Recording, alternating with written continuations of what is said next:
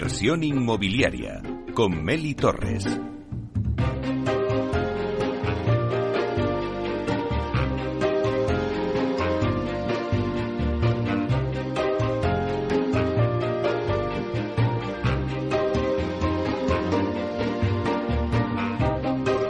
Hola, ¿qué tal? Muy buenos días y bienvenidos a Inversión Inmobiliaria. Bueno, pues aquí estamos un jueves más para daros las claves y que podáis realizar la mejor operación inmobiliaria y sacar una buena rentabilidad a vuestras propiedades. Por eso nace este programa. Nuestro objetivo es manteneros informados de todo lo que ocurre en el mercado. Lo que hacemos es que tratamos de dar voz al sector a través de los micrófonos de Capital Radio. Por ello os invitamos a que sigáis con nosotros y conozcáis los temas que vamos a tratar hoy en el programa y que podéis escuchar también en los podcasts en nuestra página web capitalradio.es. Y además los podéis escuchar desde el metaverso, donde ya estamos presentes de la mano de Datacasas Protec. Así que ya comenzamos.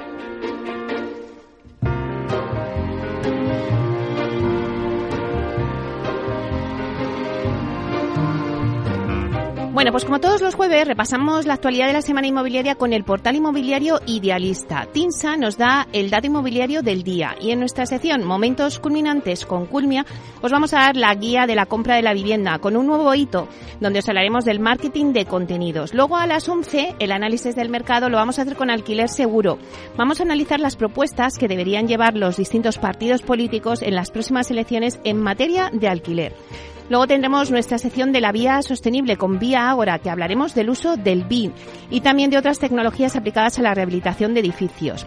La entrevista de la semana pues viene de la mano de Vía Celere. Vamos a analizar los resultados de la compañía y su estrategia de negocio con, con José Ignacio Morales, que es CEO de Vía Celere. A las 12 el debate lo vamos a centrar en las tendencias de los hoteles de gran lujo. Bueno, es verdad que la pandemia ha provocado un cambio de hábitos por parte del consumidor, que ya no se centra en tarifas flexibles, con opción a cancelación, o en las medidas sanitarias, o en las reservas con una gran antelación. Son los criterios ESG los que marcan el camino de la industria hotelera en 2023. Y para ello, para hablar de todo ello, vamos a contar con Vicente García Barrés, que es director de Grato, con Julio Touza, que es del estudio Touza Arquitecto, Enrique Solís, que es director de inversiones de Millennium Hospital Real Estate, y con Luis Galeano, que es fundador del estudio de arquitectura RCCIP. Bueno, pues sí que ya comenzamos.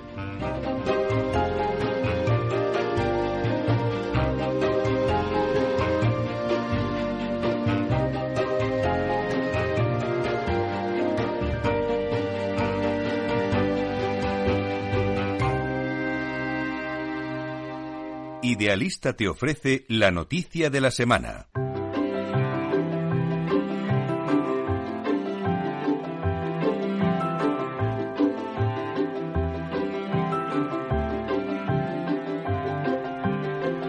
Bueno, pues vamos con las noticias de la semana y damos la bienvenida a Francisco Iñareta, portavoz del portal inmobiliario Idealista. Buenos días, Francisco.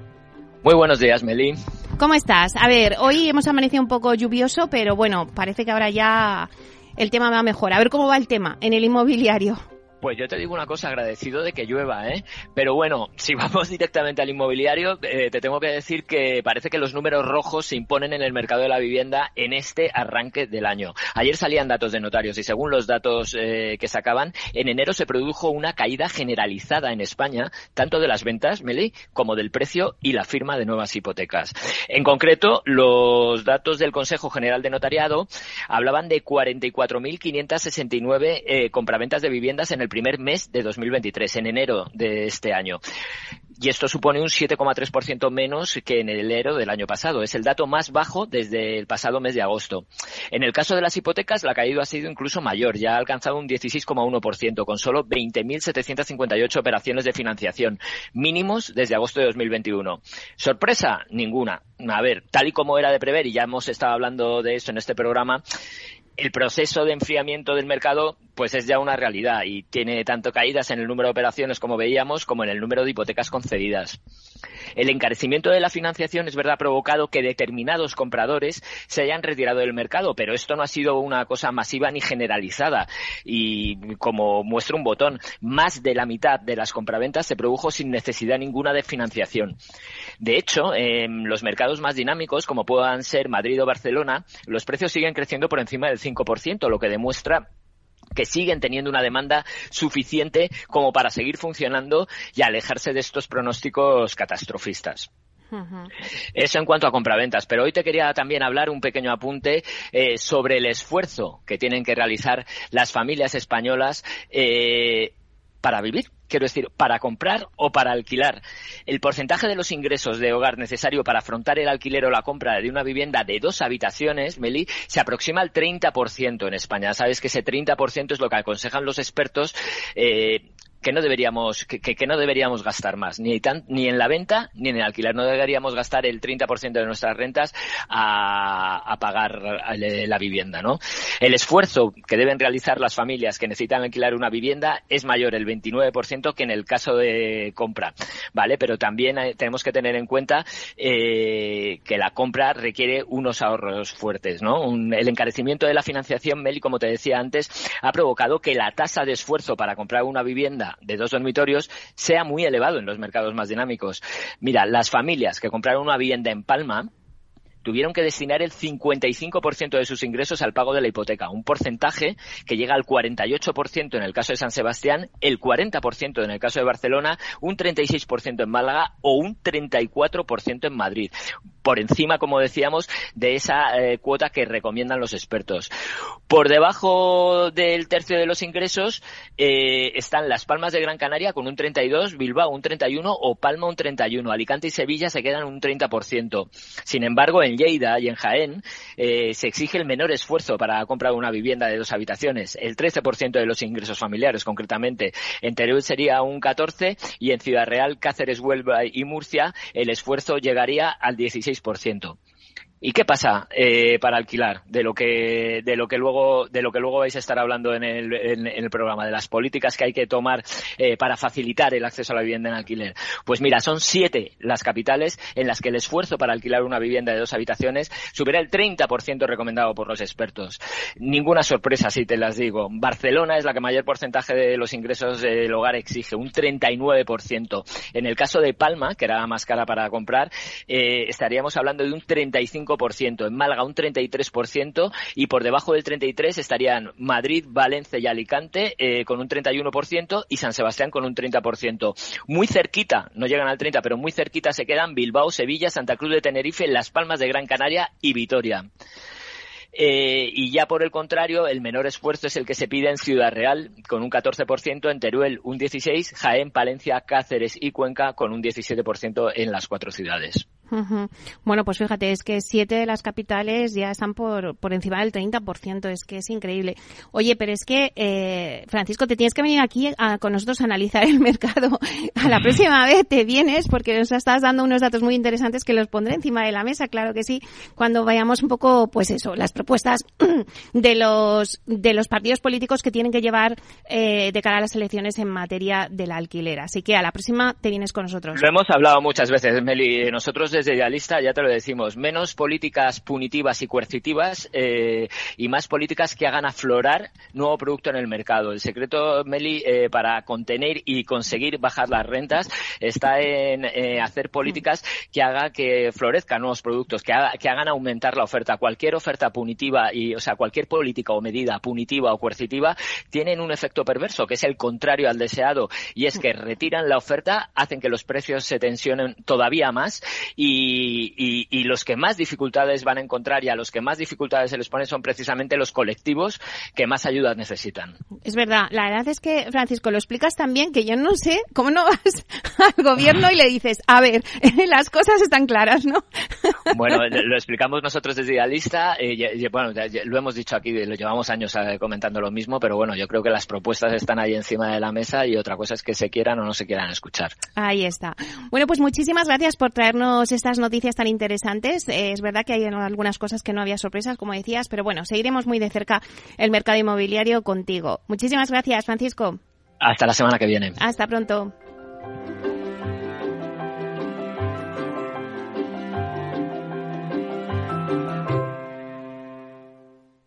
El dato del día con Tinsa.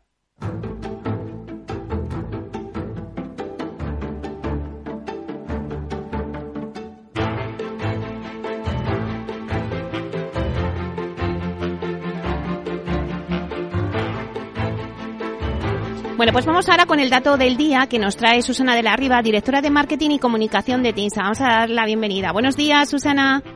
Hola, buenos días. ¿Cómo estás, Meli? Pues muy bien. Lluviosos, pero bueno, ahora parece que ha parado, pero bueno, se necesitaba la lluvia, como dice Francisco.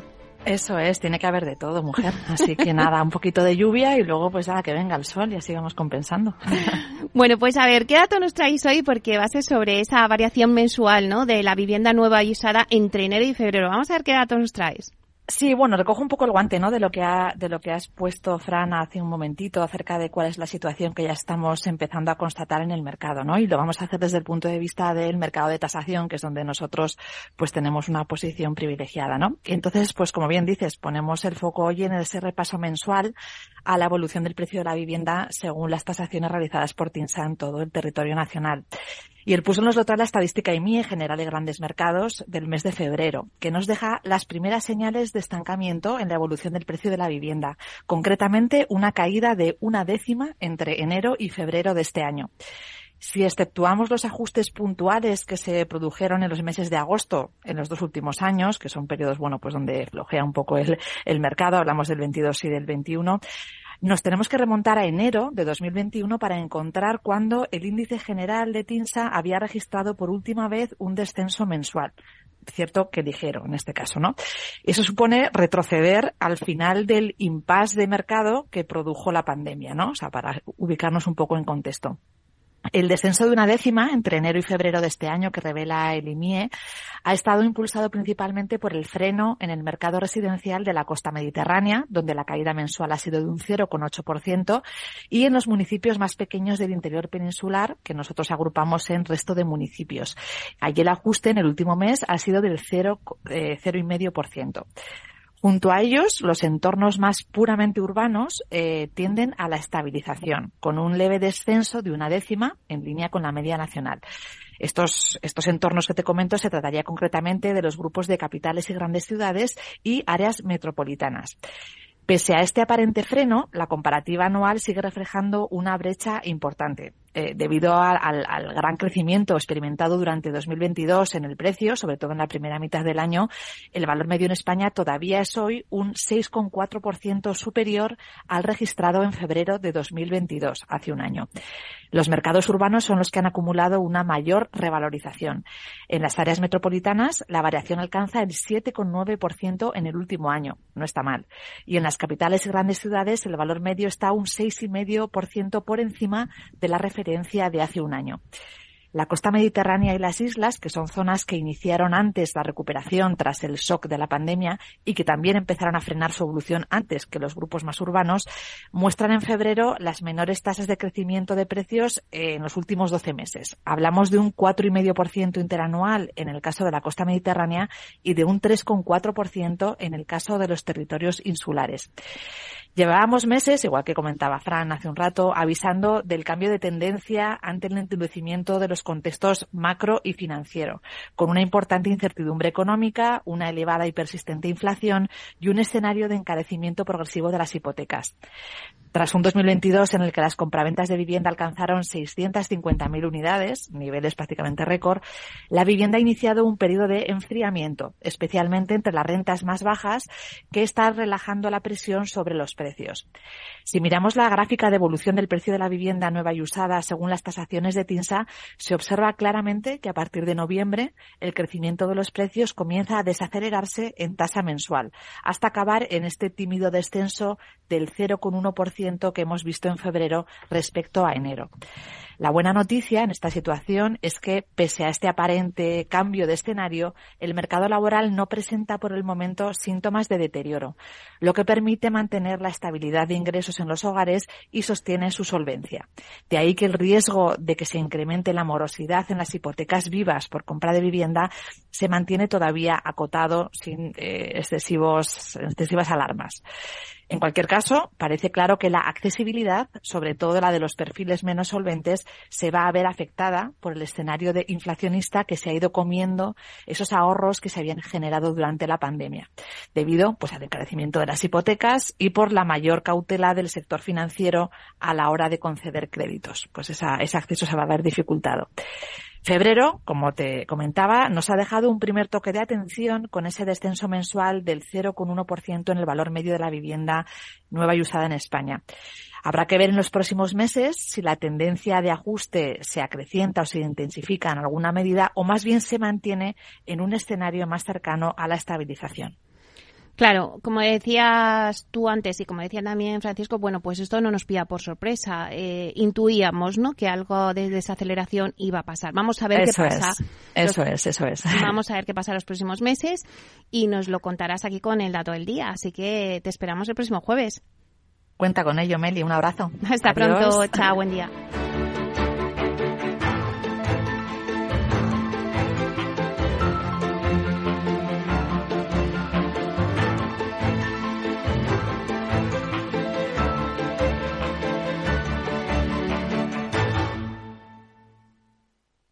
Tecnología propia, rigor técnico y una potente base de datos son el punto de partida del asesoramiento independiente que TINSA presta a todo tipo de inversores en real estate. Conoce en la web tinsa.es cómo podemos ayudarte a rentabilizar tu inversión a través de estudios de mercado, valoración RICS, AVM de grandes carteras o consultoría fiscal, entre otros servicios. TINSA, valor de confianza.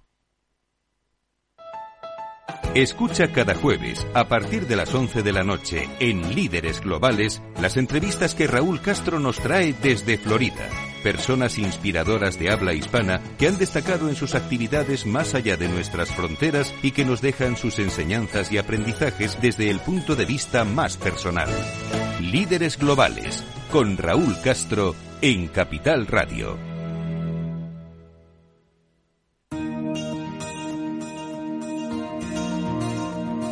En nuestra sección La Vía Sostenible con Vía Ágora, os contamos la transformación de la vivienda del futuro enfocada en una construcción sostenible como pilar principal.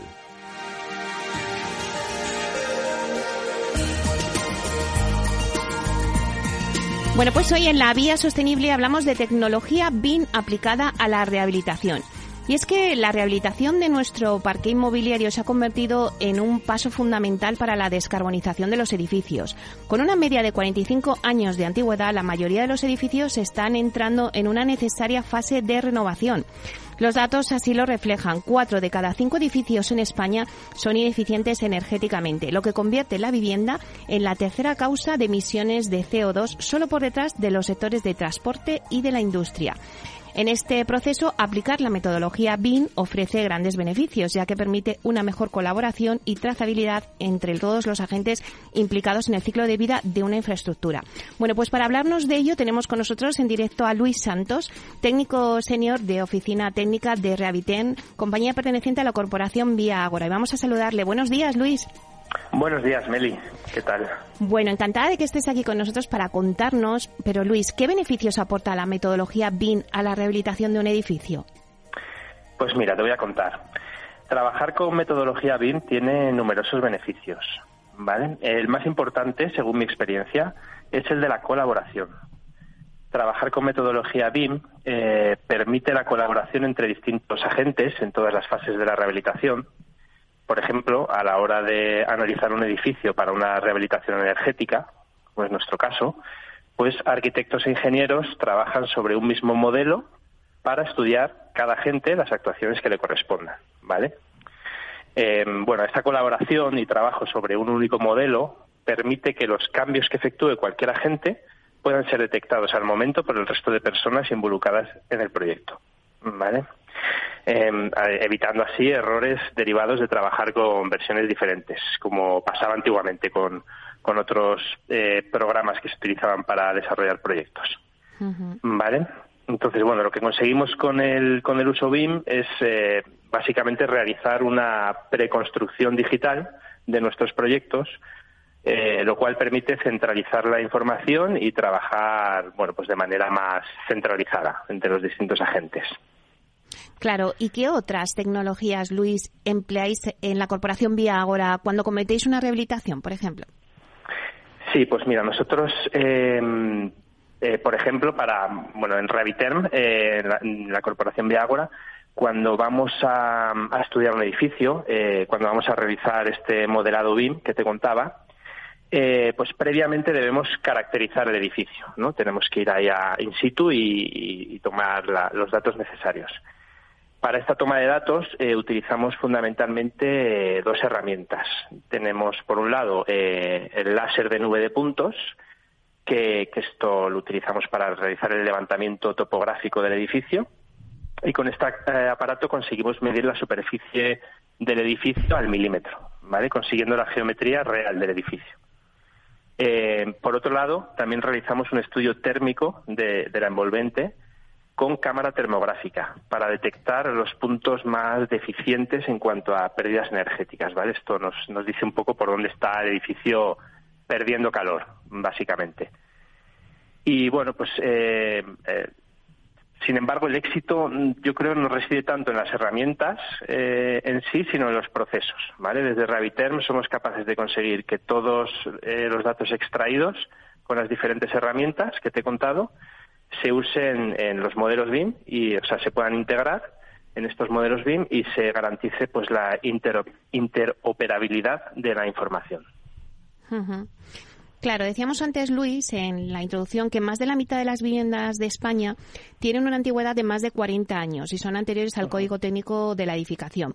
¿Pero crees que existe concienciación en la necesidad de renovación de nuestras viviendas hoy en día?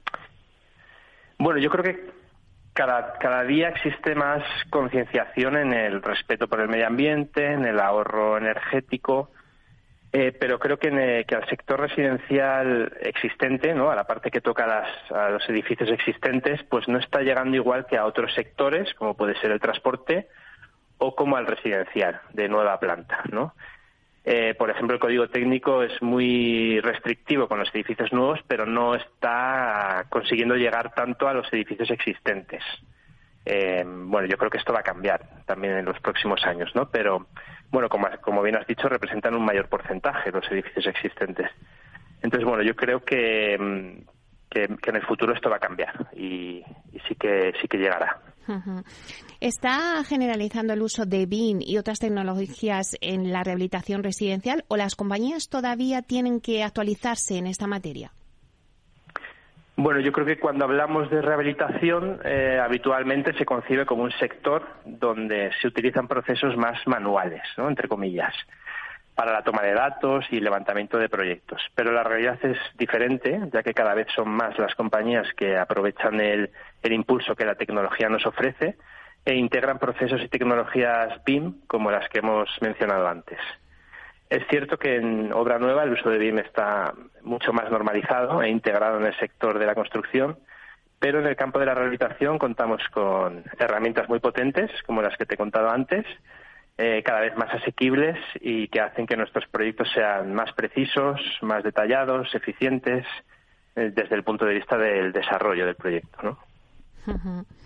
Claro, ¿y qué diferencias eh, principales se dan cuando se aborda una, una rehabilitación con metodología BIM o otra en la que se hace de una manera más tradicional, como comentabas antes? Bueno, yo según mi experiencia, em, que he trabajado, he vivido esa transición de una, de una metodología a otra, pues yo creo que las diferencias se podrían resumir en tiempo empleado por los distintos agentes, eh, bueno, en todas las fases de la rehabilitación precisión a la hora de calcular, proyectar y ejecutar y bueno, lo que se traduce en mayor calidad y reducción de costes. En definitiva, yo creo que es un salto de calidad, una nueva era. Eh, bueno, yo creo que también la principal ventaja que tenemos es la veracidad del dato. ¿no? Si utilizamos, imaginemos, una cinta métrica para medir una fachada, el grado de incertidumbre y la probabilidad de error es muy alta. En cambio, si usamos tecnologías de escaneo automático con precisiones milimétricas y que se integran fácil en entornos BIM, conseguimos reducir el margen de error enormemente. Y claro, en tu opinión, Luis, em, ¿es una metodología que todavía tiene que desarrollarse más en España, la metodología BIM? Sí, yo creo que aunque em, la mayoría de los profesionales ya lo tienen claro y están apostando y, se están formando en metodología BIM, creo que las compañías todavía muchas de ellas deben incentivar más la formación de los profesionales, ¿vale? que aún no utilicen esta tecnología y, ayudar a aquellos profesionales con una larga trayectoria en el sector a sentirse parte de esta metodología y así conseguir que todo el equipo se involucre a lo máximo posible. Pero no me cabe duda de que esta, de que esta es la metodología que, que se va a imponer en los próximos años. ¿vale? Al final está aquí para ayudarnos la tecnología y, debemos, debemos utilizarla para que nuestros conocimientos como expertos en el sector se potencien. Claro, y más ahora, ¿no? Con todo el tema de los fondos Next Generation y las ayudas para la rehabilitación, pues es un buen momento para ponerlo todo esto en práctica, ¿no? Claro, sí, yo creo que este es el, es el gran momento de la rehabilitación eh, de, nuestro parque inmobiliario y, bueno, sí, yo creo que tiene mucho, mucho recorrido la mm. tecnología BIM en este sentido. Bueno, pues es un placer que nos hayas explicado todo el tema de la metodología BIM, de habernos hecho esta comparativa, ¿no? Con, pues, pues hacerlo de una manera más tradicional y ver las principales diferencias. Muchas gracias, Luis Santos, técnico senior de Oficina Técnica de Rehabiten, compañía perteneciente a la Corporación Vía Agora. Un placer. Muchas gracias a vosotros. Hasta pronto. Hasta pronto.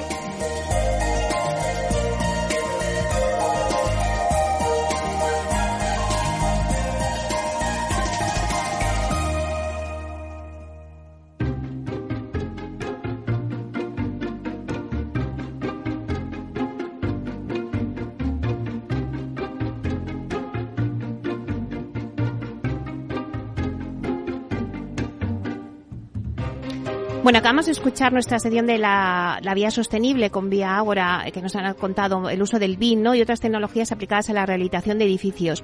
Bueno, pues ahora en breve tenemos el análisis de mercado y hoy lo hacemos con alquiler seguro. Vamos a analizar las propuestas que deberían llevar los partidos políticos en las próximas elecciones en materia de alquiler.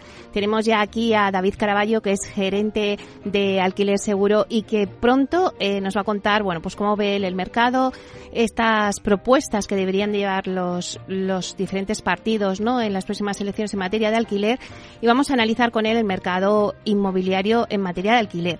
Bueno, luego tendremos nuestra sección también de momentos culminantes con, con Culmia y que vamos a hacer esa guía ¿no? de compra de la vivienda. Hoy nos va a marcar un nuevo hito que es el marketing de contenidos y luego tendremos la, en la entrevista de la semana vamos a tener a Vía Celere, eh, su consejero delegado, José Ignacio Morales, nos va a contar un poco los resultados que ha tenido la compañía y su estrategia de negocio para el 2023.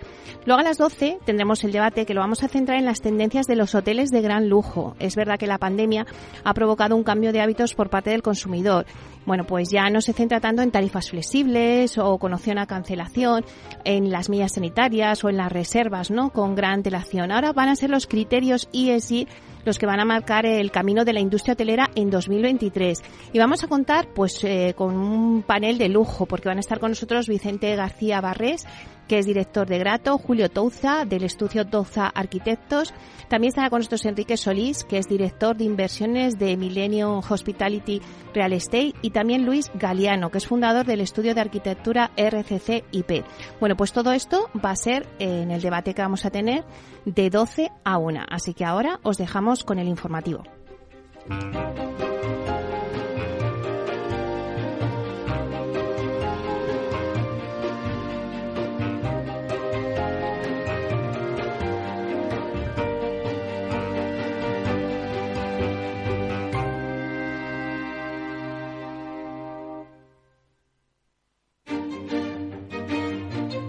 Valor Salud.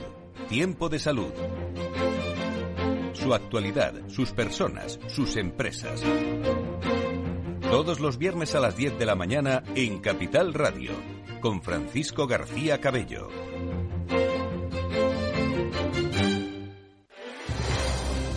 Si quieres entender mejor todo lo que rodea a nuestro sector alimentario, tienes una cita en La Trilla un gran equipo de especialistas te acercará a la actualidad económica y política desde el campo hasta la mesa. Conocerás sus principales innovaciones sin olvidar las producciones más tradicionales. Los sábados de 8 a 9 de la mañana con Juan Quintana, La Trilla de Capital Radio.